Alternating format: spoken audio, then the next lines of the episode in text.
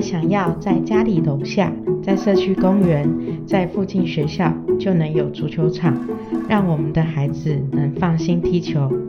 我们希望集合更多支持的力量，让踢球的孩子能够继续踢球，让深爱足球的孩子能够继续深爱足球。我是怀妈，我们是足球爸妈联合应援团，我们将带你们走到台湾各地，去听听深爱足球的声音。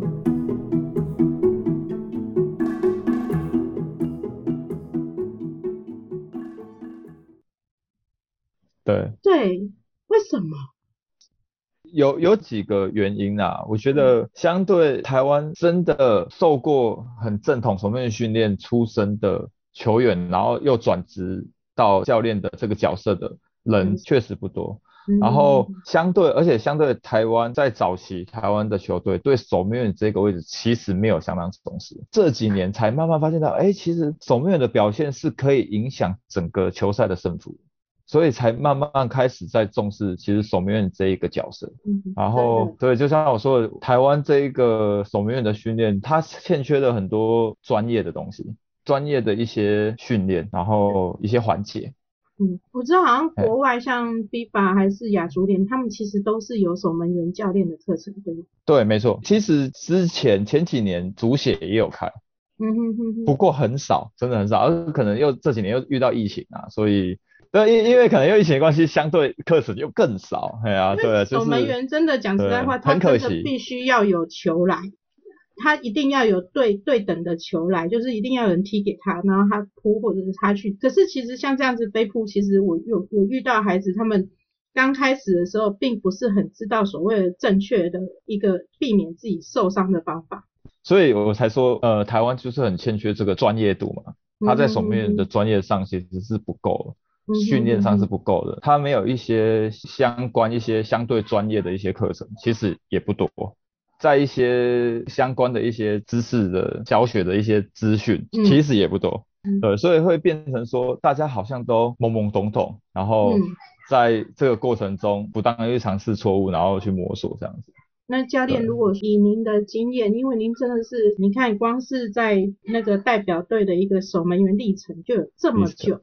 对，然后有没有什么方式可以就是线上跟我们提醒一下，就是说怎么样去避免守门员的一个运动伤害的部分？运动伤害的部分，重点就在你对热身，你有没有看重热身这件事情？对我自己认为啊，我觉得台湾很多球员他不 care 热身，嗯，他们觉得那不重要。其实那才是那是避免对，而且那是避免你运动伤害的起源。你连这个都做没有做好了，你运动伤害是哪一定会有的，对啊，因为你的身体都还没有准备好。守门员他好像在扑球或者是在就是及时反应的时候，他身体必须要是属于就是很柔软，就是很灵活。对对对，所以热身很重要。可是我看守门员的冲撞也不少。对，所以在这个。呃，避免运动伤害的这个过程中，还有一些环节，比如说你的柔软度，你怎么去维持你的柔软度？因为柔软度这种东西是可以训练。真的，我们我们的柔软度会一定会越拉越怎么越好。真的，因为因为因为那个什么品怀他那个队友，他就是个灵活的胖子。对，然后我刚刚说的那个就是花式扑球的那个学长，他也是属于灵活的胖子。对，所以其实身体的柔软柔软度，其实柔柔软度好，其实基本上就可以避免很多运动伤害了。然后再来就是肌力的增强嘛，在你把你的肌肉素质练强了，相对也会减减低你运动的受伤的频率啊。接下来还有一个很重要的就是你的协调性好不好？对你协调性如果不好的话，运动伤害会很常出现。你协调性不好，会导致你你的动作不完整，这所以你动作做的不完整，就很容易受伤。所以协调性在运动伤害这个环节其实也蛮重要的。如果要讲运动伤害的话，其实还有一个很重要的东西，就是你有没有相对的去做调整休息，你运动完的恢复，嗯，这个东西够不够平衡？你有没有很够的时间？你有没有好的营养、好的睡眠去让它去修复你的身体？因为我们人不是机器，它一定要休息。其实台湾的年轻球员很少注意到这一个这个运动跟休息的平衡。对对对对对对。对，嗯嗯嗯嗯真的是不愧是台湾布棚，在代表队这么多年，其实其实我觉得吕教练的个性是真的很认真的个性，就是完全是守门员的特质，就是很有责任感。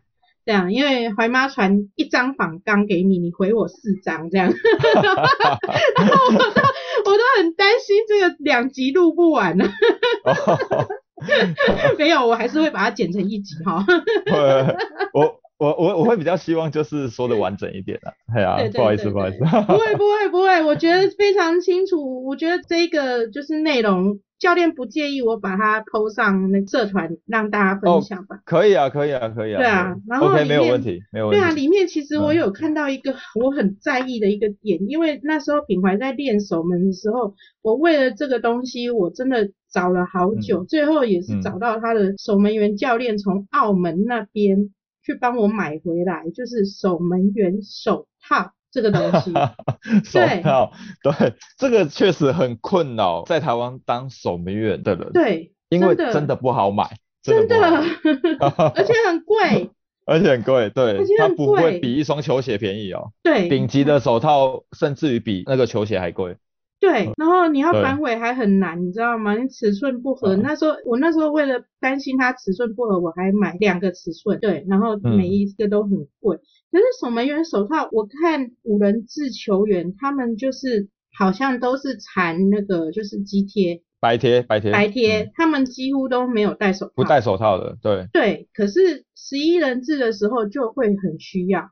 那这个中间的差异到底是什么？我五人制守门员比较不戴手套，呃，我觉得相对的是因为五人制他的球比较小颗，对，而且而且在室内很会流汗，对，会滑，然后他要赶，他要一直去擦，呃，五人制守门员大部分都会放那个毛巾在旁边，他要一直去擦他的手，因为这样才不会滑，对，而且五人制他很常用单手持球去丢球。如果你戴手套的话，其实那个手感是很差的，嗯哼，它是可能会扣不住，对对。对，所以五人制的守门员都比较不习惯戴手套。那十一人制的部分场地大，而且持球的方式不太一样，丢球的方式也不太一样，对，所以相对会戴手套，比较不会滑。对，那我们要因为皮质的球遇到水其实很很容易滑，嗯，哦对，在户外的确是比较有这个问题。就是如果下雨的话，那个真的是必须。对对，那个没有戴手套真的接不住。嗯。哦。哎，会奶油手。哈哈哈哈哈。对。奶油桂花手，可是这样子，我们要怎么去判断说帮我们的孩子去选择一个适合的手套？嗯。还是说没有手套的话，我们要怎么训练他去习惯？如果说到手套，其实我想要额外提一点，就是。在训练的过程中，其实有的时候要让守门员去尝试赤手的训练，赤手。接球，空手，空手，不要戴手套，因为你像我以前本身在训练，我我会自己去踢墙壁，嗯，然后去增加那个接球的感觉，对，因为你踢墙壁的频率很快嘛，嗯，对，会比人家射给你，射给你去接，给你对，对的那个量也还要多，啊，在这个过程中我就不会戴手套。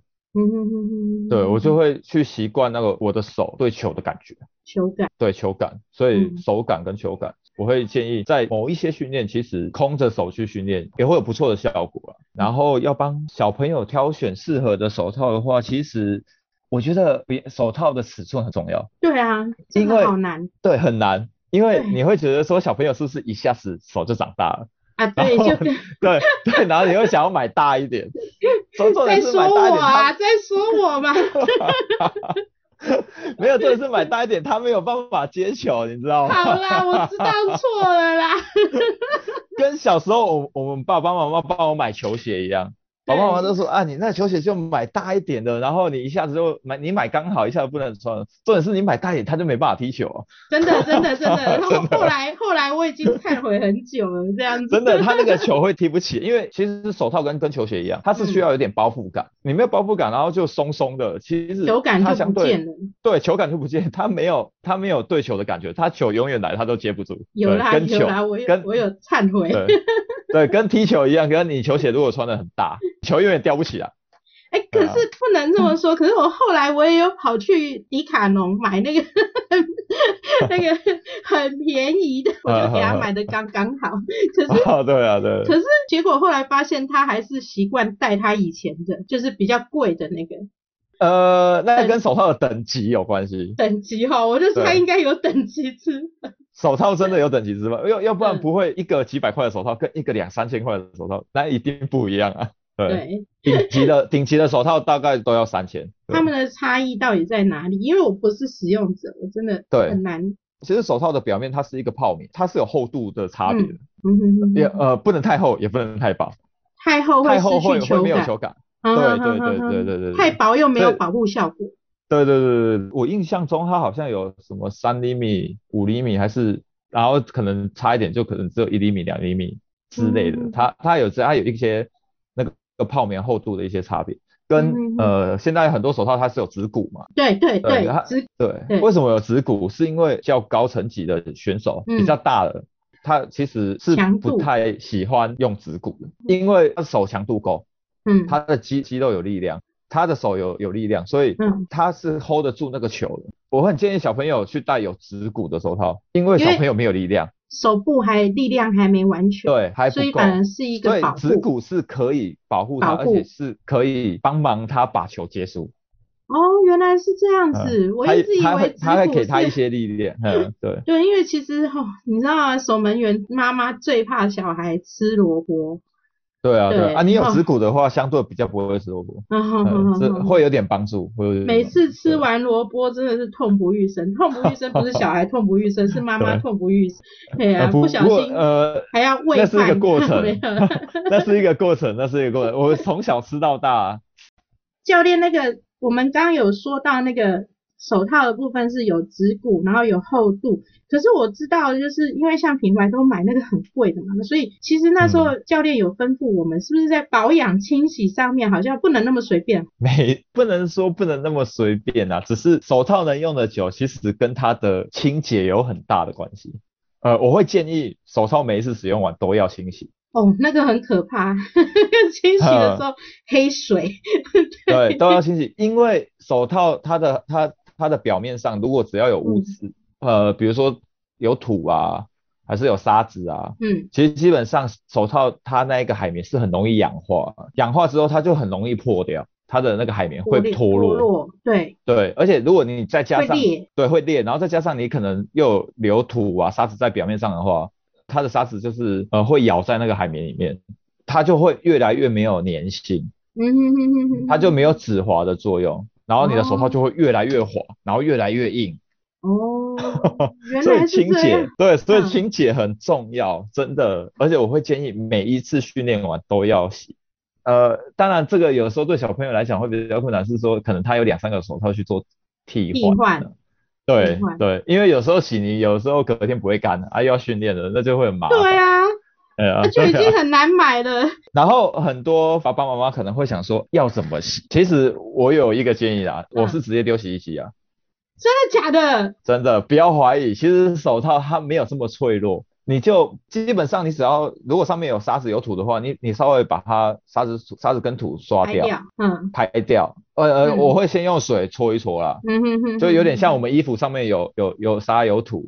嗯，就会先用水泡一下，然后把它搓一搓，先帮先让沙子跟土洗掉嘛，然后再我会直接丢洗衣机，真的，我没有骗你，真的丢洗衣机，因为也比较愿意常常清洗，对不对？对，而且你这样才会持续去清洗它，你那个手套可以用很久，真的。为什么不早一点遇到你嘞？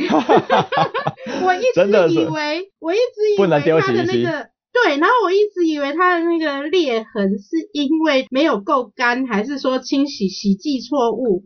对，原来搞了老半天是因为清洗不够干净。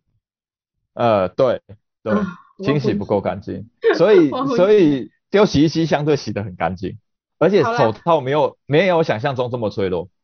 呃，对啊，光是洗那个手套好痛苦哦。对，然后丢给小孩，小孩又干脆不洗。对对，小朋友他不会主动去洗那个东西啊，很难很难。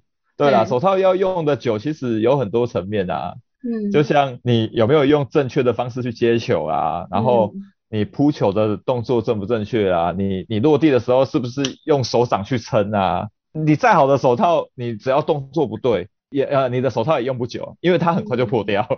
嗯，对啊，因为它没有办法，它经不起你在地面上摩擦它，它那个表面是没有，对，是它是泡棉。嗯，它是没有办法让你在地上上时一直摩擦，所以相对的，它经不起摩擦，它经不起你在地面上，它可以跟球摩擦，嗯，但是它经不起你拿去跟地面摩擦。对，所以你如果扑球不正确的话，很常用手套去摩擦地面，那那手套一定会破。然后跟你接球的方式，你接球的位置，所以我们我们以前老一辈的守门员教练他们都会说，你接球正不正确，看你手套破的地方就知道。哦，原来是这样子。没错，你如果接球正确的话，你手套不会破在手掌心上。嗯，了解了解，因为因为用手指，对它最主要着力点是在手指上，对。对，所以如果你接球动作正确的话，它会破在手指上，它不会破在手掌心跟手的侧面，就是这个最有肉的地方，最有肉的地方会破，就是一定有问题，就表示你扑球的时候很常用很很常用你的手套去接触地面。哦，了解。对，所以所以这一些东西都可以看出。你的接球姿势正不正确？对，接球动作正不正确？哇塞，来来来，赶快，大家赶快回去翻手套。所以看看得出来哦，看得出来，真的。然后还有一些像我说，像扑出去，你是用一些护身导法，嗯，而而不是硬用手去撑，嗯，然后让你的身体赶快回弹起来，回到比赛状态。那个。那个跟手套用不用的久也有关系啊，因为你长时用手去撑的话，是不是你的手套就一直跟地面接触？接触，对。对啊，一直摩擦，所以手套也很容易破破掉啊。哦，原来是可以从这边观察到小朋友的状况。但这个是比较细腻的东西啊，是真的真的有点细腻。对。对，我都很想回去看他的手套了。啊，但是 到底是破在哪里？早就丢了啦。哦。已经不过有有一个有一个很特别的状况，手套在破有有一个很特别的状况哦，是。就是如果是破在那个手指跟手指的那个中间的话，就是虎口啦，还是手指跟手指中间那个那个地方的话，有可能是手套太小，对，有可能是手套太小。判断判断尺寸，对，这是不是绝对？这是我的经验啦，这是我的经验。那我觉得很合理啊，很合理啊。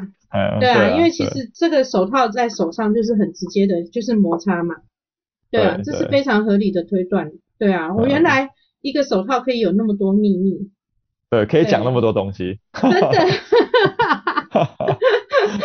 我今天真的是，可是有没有什么什么建议？就是吕教练对于就是采购手套，因为就像我说，我之前是因为跟守门教练认识，然后请他帮我从澳门从国外带。对对对对对，那目前国内有没有什么买手套的管道或者之类？现在就是资讯很发达，很多东西其实你像网购，我我我我自己对我我自己也都是在网络上买。哦，我手套也是在网络上买，然后现在有一些专门的足球运动用品店，其实也有。嗯嗯嗯嗯嗯嗯嗯，不能做商业行为吧？我不能说出店名啊。没关系啊。他可以很自由，对对对，我们我们还可以就是，如果说那个厂商愿意的话，我们还可以帮他做一段广告这样子。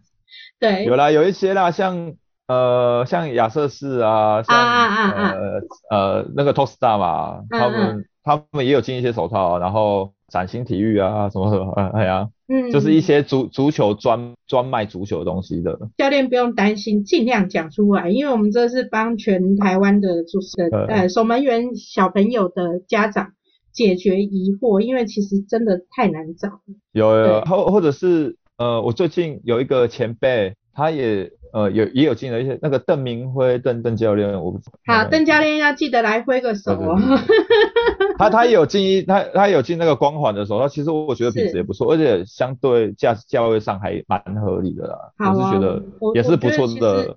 有这个资讯的话，其实我真的希望教练可以多提供给我们，然后邓教练来认领一下，来招个手这样子。甚至于剖那个都没关系，因为其实维妈的社团目前都是有开放给相关足球用品类的，或者是对对，或者是鞋垫啊，像甚至于其实我我也不介意刮刮园，因为它有赞助嘛，对，都可以来做广告，因为我觉得这个对足球的环境是一个共好啦，对啊，对，然后大家也有个地方可以去买到比较专业的东西，台湾所面的训练的这个专业度。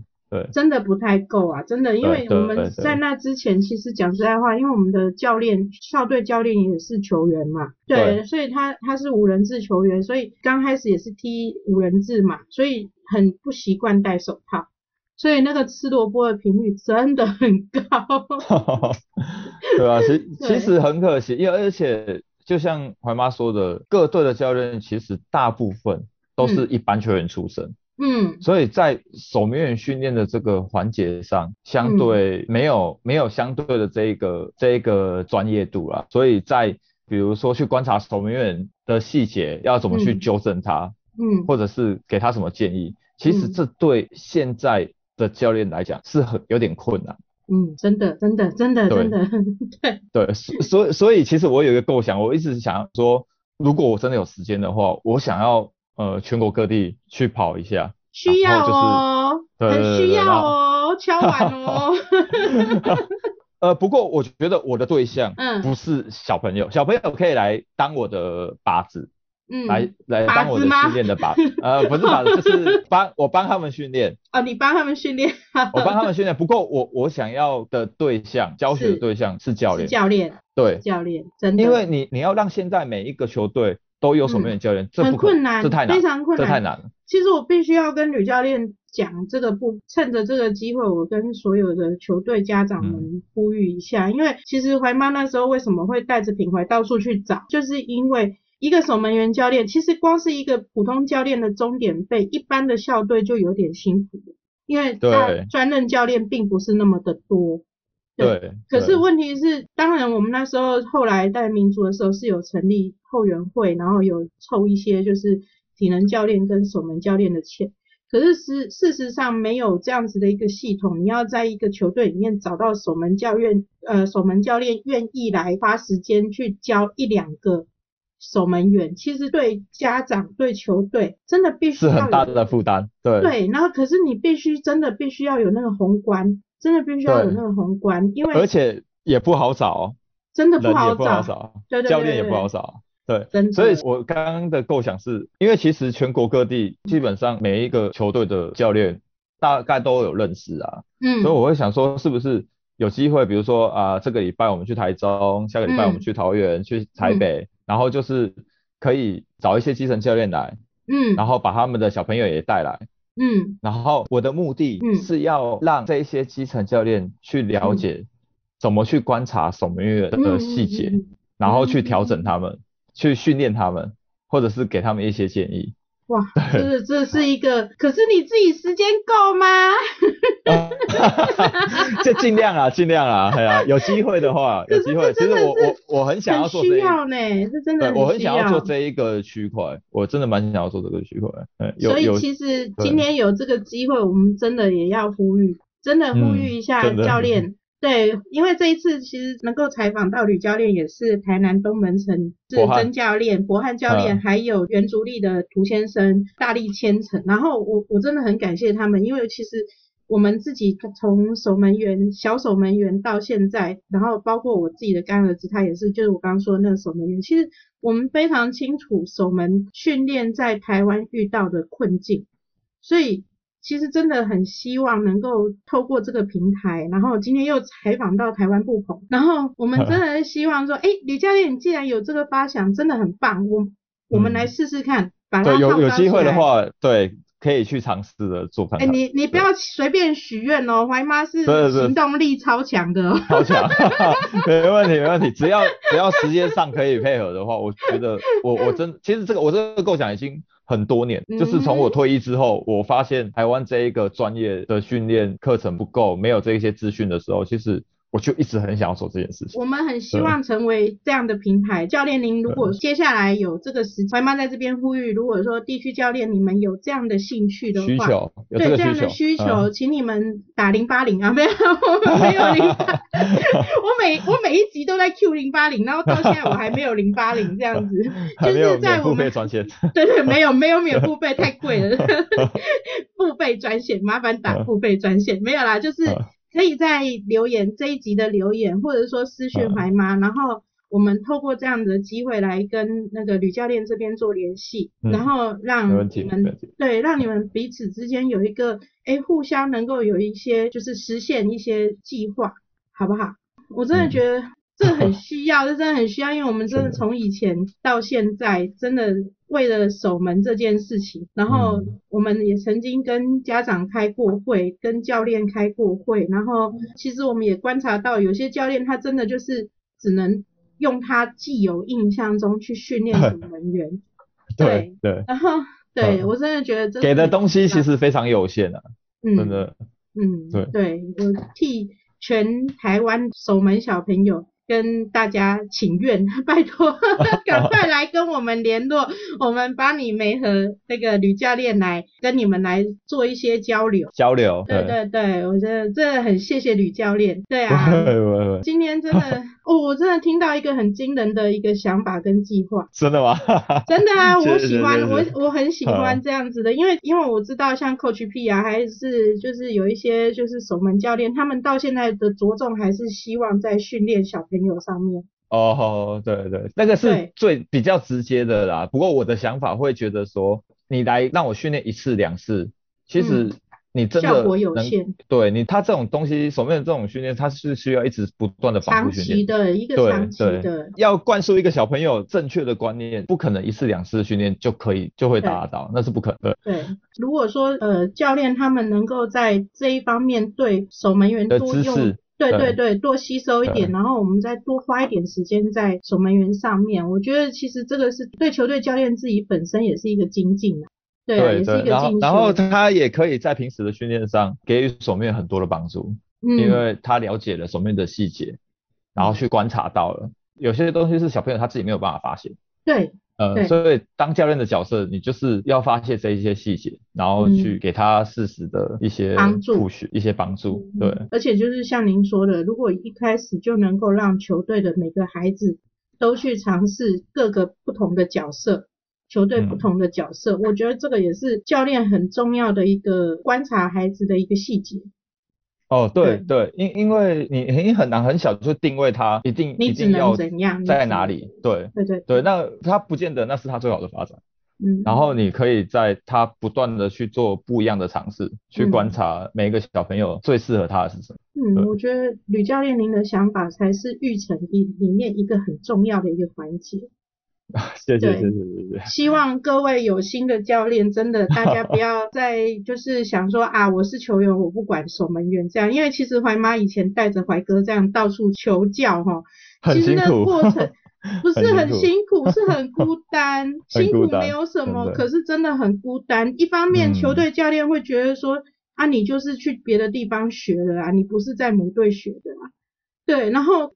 问题是我们知道他学他在你这边可能学的并不是那么完整正确的守门员训练，所以没有这么精进。嗯，对你必须要花那个时间去带孩子去求学，然后很有可能还会被同队的家长误会。那 那个其实。还蛮心酸的呢。其其 其实也是希望整个大环境变好了，然后尽尽量去做我觉得对的事情，然后往往好的方向去走。谢谢谢谢吕教练，真的很有心。对，那你退役之后的愿望，我们来试着把它实现起来，好好吗？加油，好不好？我们一起加油。好，谢谢今天谢谢吕教练，那我们再掌声谢谢您，谢谢。如果您喜欢今天的节目，请记得帮我们按赞，并且将这个节目分享给你的朋友。我们下次再见喽。